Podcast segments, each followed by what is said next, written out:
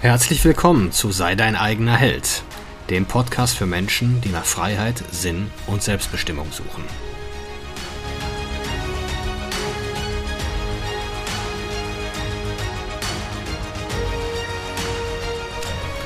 Mein Name ist Marcel Manten, ich bin Familienvater und Unternehmer und in diesem Podcast möchte ich die Erkenntnisse und Lektionen mit euch teilen, die mich das Leben auf meinem Weg bisher gelehrt hat.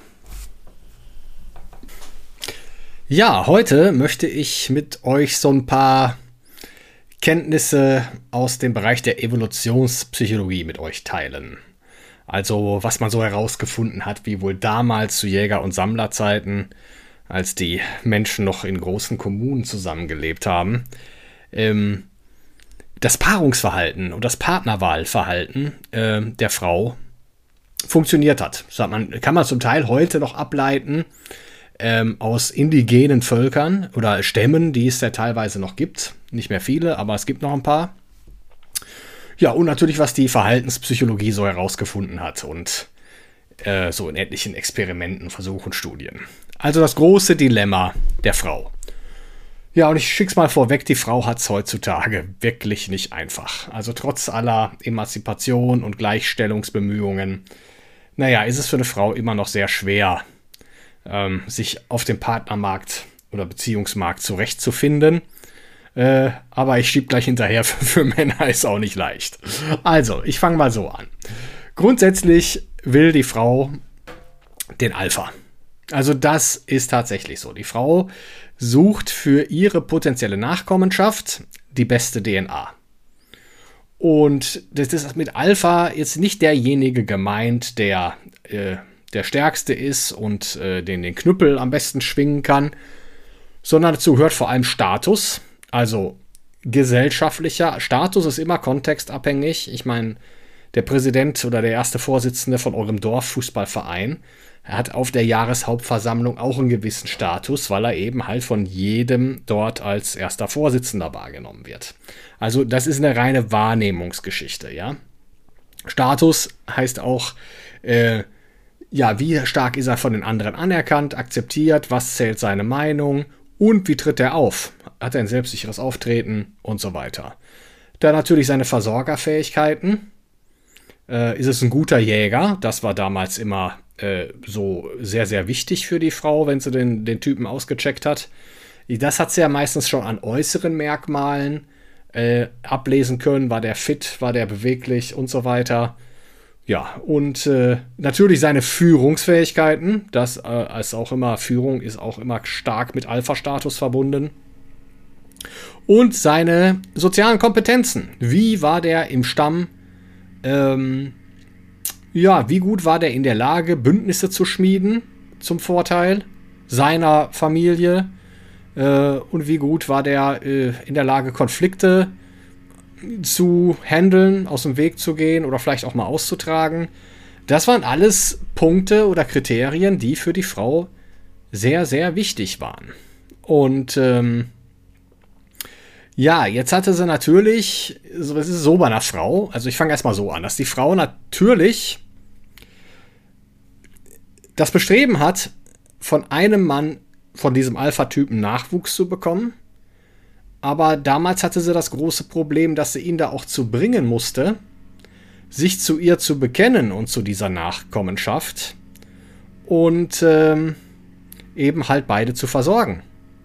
In der Phase, wo das Kind geboren war. Die Frau ist ja mindestens ja äh, neun, also sagen wir mal mindestens drei Jahre nicht in der Lage, äh, für sich selbst zu sorgen, wenn sie ein Kind hat und war dann halt auf die, auf die auf die äh, Fürsorge vom Mann angewiesen. So, aber der Mann damals, als es noch keine Ehegelübde und so weiter gab, keine gesellschaftlichen Normen, hatte unter normalen Umständen da gar, gar kein großes Interesse dran, sich allein zu dieser Frau zu bekennen.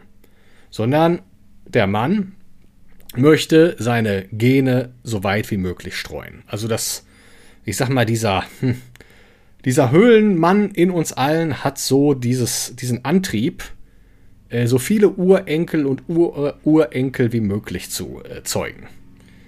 Und ähm, Ich glaube, ich glaub, man hat mal so gerade so einen Test gemacht oder äh, äh, seitdem, die, seitdem es diesen Massengentest gibt, dieses 23andMe oder wie das heißt, da hat man in Asien, kann man schon ableiten, äh, dass äh, mindestens drei Millionen Menschen unmittelbar von Genghis Khan abstammen. Also schon, äh, schon ganz, äh, ganz interessant. Ne?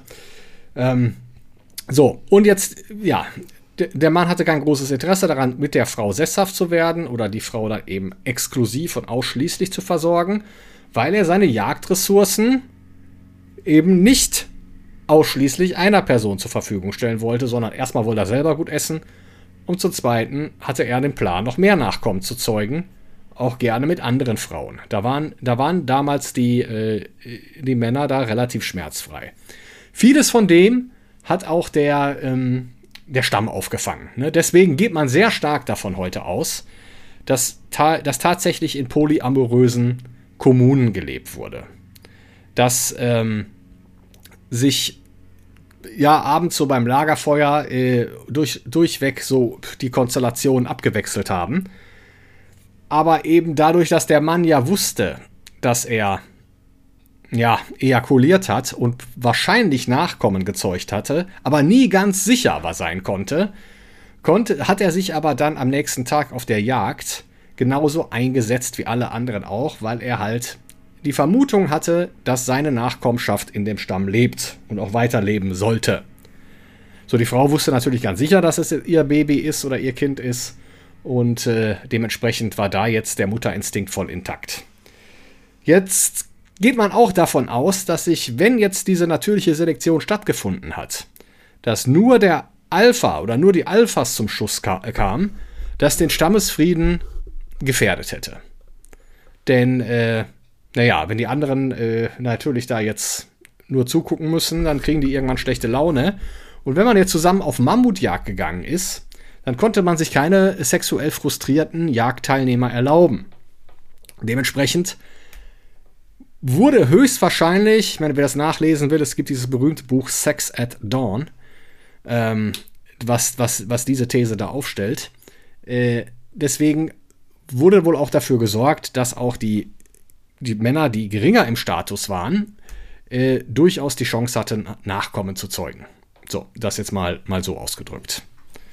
So, jetzt kam irgendwann äh, 30.000 Jahre vor Christus wurde der Ackerbau erfunden oder entwickelte sich so langsam.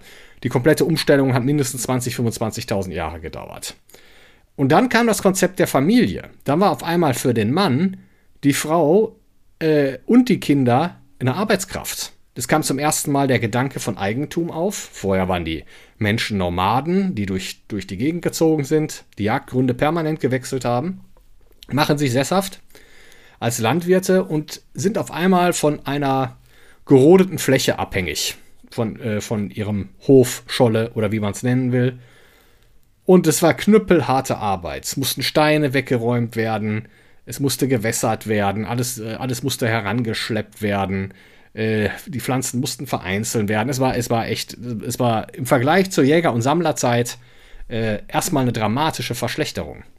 Aber trotzdem die Illusion, dass man in guten Jahren Überschüsse erwirtschaftet, äh, und dann äh, genug von allem da ist, hat so die Menschen dahin verführt, sich für diese Lebensform zu entscheiden. Sonst wäre auch gar nicht dieses Bevölkerungswachstum, was wir heute haben, gar nicht möglich gewesen. Blöd war nur, wenn es Missernten gab. Die Menschen wussten gar nicht mehr, die haben ihre Jäger- und Sammlerfähigkeiten irgendwann verlernt, wussten gar nicht mehr, wie sie sich aus der Natur ernähren.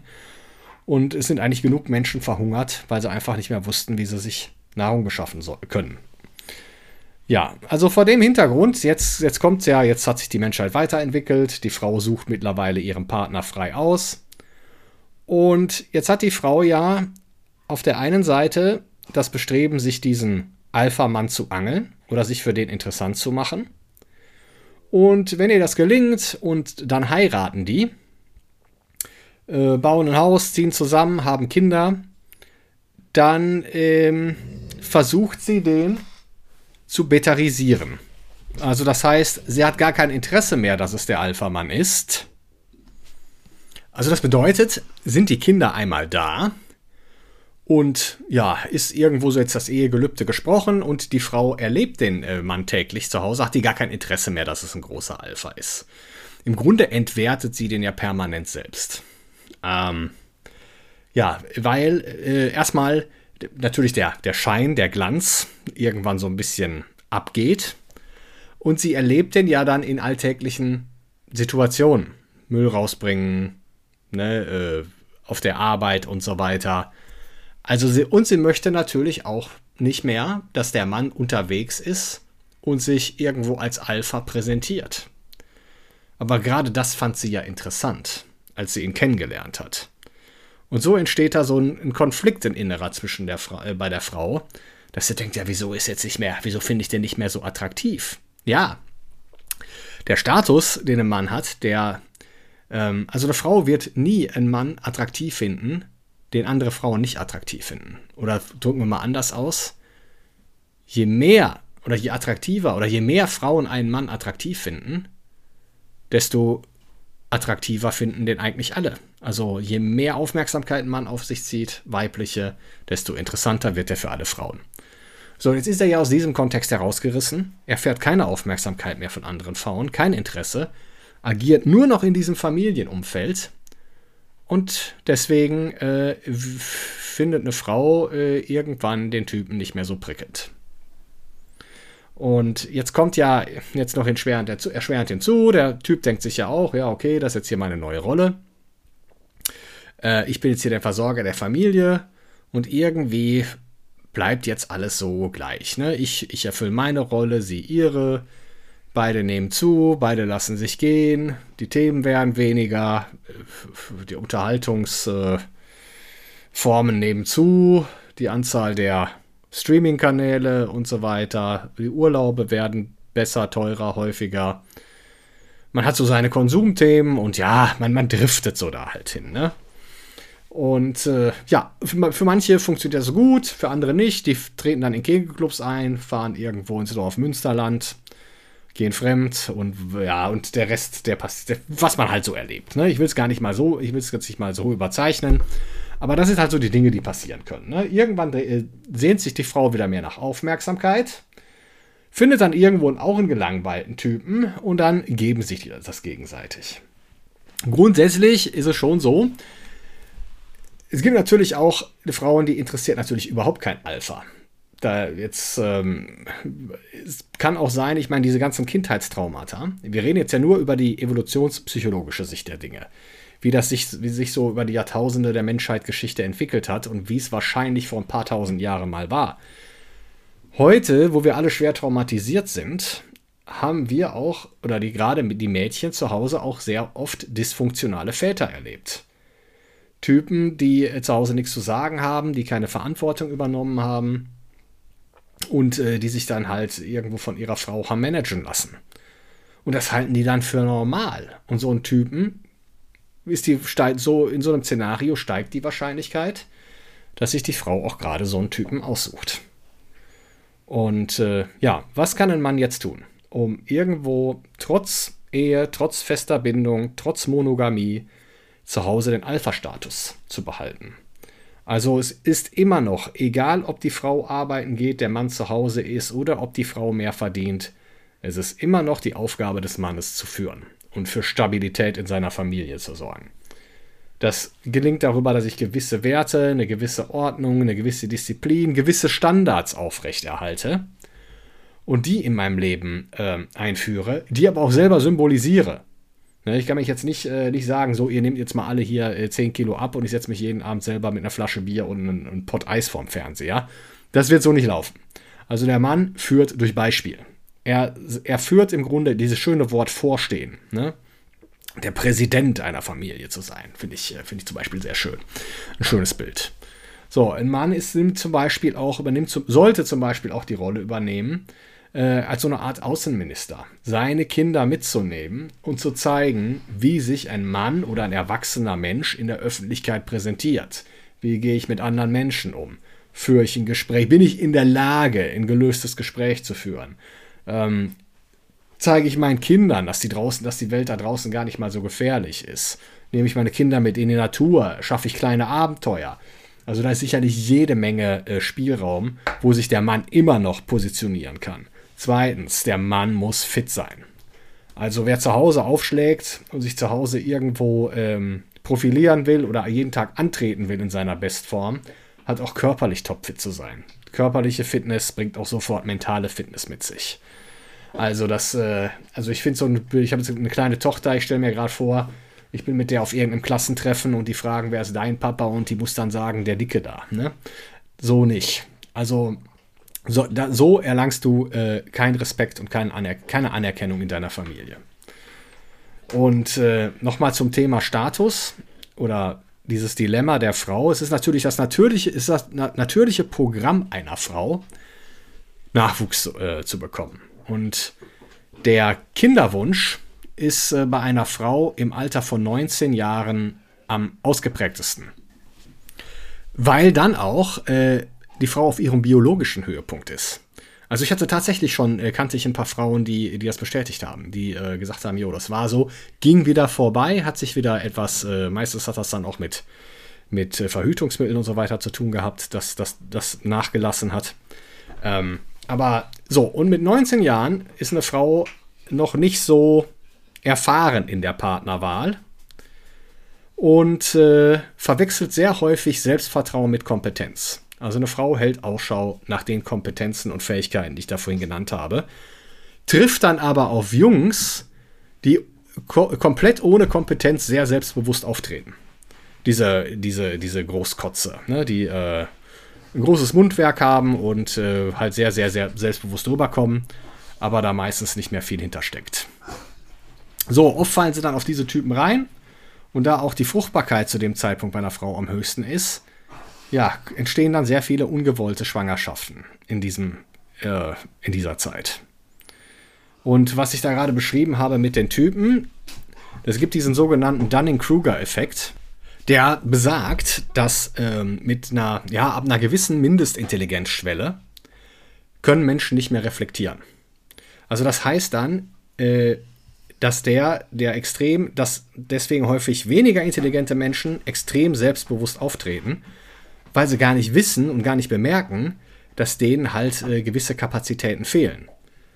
Charles Bukowski hat es mal sehr schön ausgedrückt, äh, dass das Traurige an dieser Welt ist, dass äh, die Intelligenten voller Selbstzweifel sind und die Dummen voller Selbstvertrauen. Trifft es meiner Meinung nach schon recht gut. Ne? Also wer immer sich gefragt hat, wenn er früher unterwegs war und im Club der letzte Vollpfosten mit dem hübschesten Mädel nach Hause ging, das war das. Also, aber trotzdem die Lehre daraus. Äh, ja, einfach machen, ne? Gar nicht so viel drüber nachdenken, wie findet ihr mich und wie trete ich auf. Halte ich einfach für einen coolen Typen. reicht schon, reicht oftmals schon.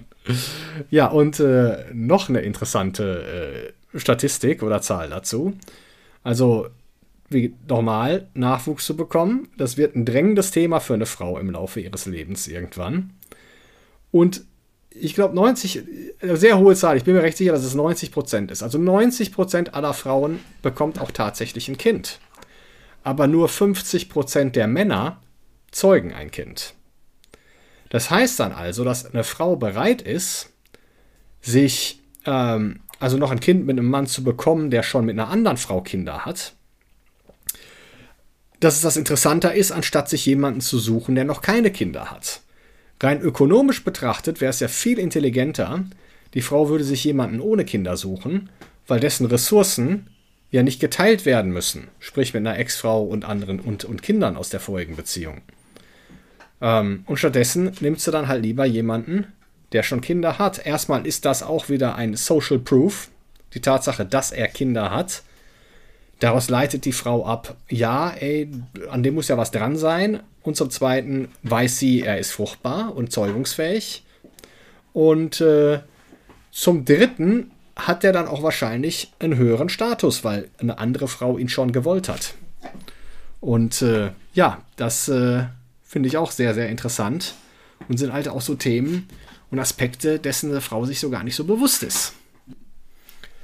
Ja, das waren jetzt so mal die evolutionspsychologischen äh, Blickwinkel auf die, auf, die, auf die ganze Geschichte Mann und Frau, die super spannend ist. aber die machen pf, wahrscheinlich nur 30 bis 50 Prozent maximal aus. Ich denke, die anderen 50 Prozent, warum wir Partner wählen und in Menschen verlieben, die sind tatsächlich in diesem Kindheitstrauma, in diesem Kindheitstraumata begründet. Dass da irgendwelche Programme miteinander resonieren häufig, die sich so anziehen auf einer Ebene, die uns nicht unbedingt gut tut. Also ich kann mich noch erinnern, wenn ich so richtig fiebrig, man, fiebrig, äh, fiebrig manisch verliebt war oder das für Verliebtsein gehalten habe, dann war das meistens mit Frauen, die mir so das gegeben haben, was ich auch als Kind erlebt habe. Also dieses Thema emotionale Heimat. Das erste Gefühl ist immer das, was du von früher kennst, aus deiner Kindheit. Und äh, da haben dann sehr, sehr ungute oder ungünstige Programme miteinander resoniert. Und die erzeugen dann häufig dieses, ja, dieses ekstatische, dieses manische. Und äh, ja, ich glaube jetzt tatsächlich, dass auch kein ist. In meiner Erfahrung nach war das nie eine gute, eine gute, gute Startbasis für eine Beziehung. Und äh, ja, da jetzt nur noch mal das abschließend dazu. Das ist mit Sicherheit noch mal ein Thema für einen extra Podcast oder für einen eigenen Podcast. Und äh, ich danke euch, dass ihr zugehört habt. Und äh, ich hoffe, ihr alle könnt jetzt auch die Frauen ein bisschen besser verstehen, dass die es echt nicht leicht haben, einen vernünftigen Typen zu finden. Schon gar nicht heute. In diesem Sinne danke ich euch fürs Zuhören und würde mich freuen, wenn ihr auch beim nächsten Mal wieder dabei seid.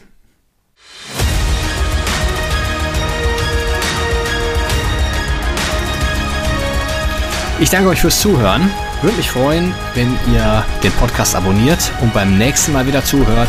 Empfehlt ihn auch gerne weiter. Bis dahin, ich freue mich.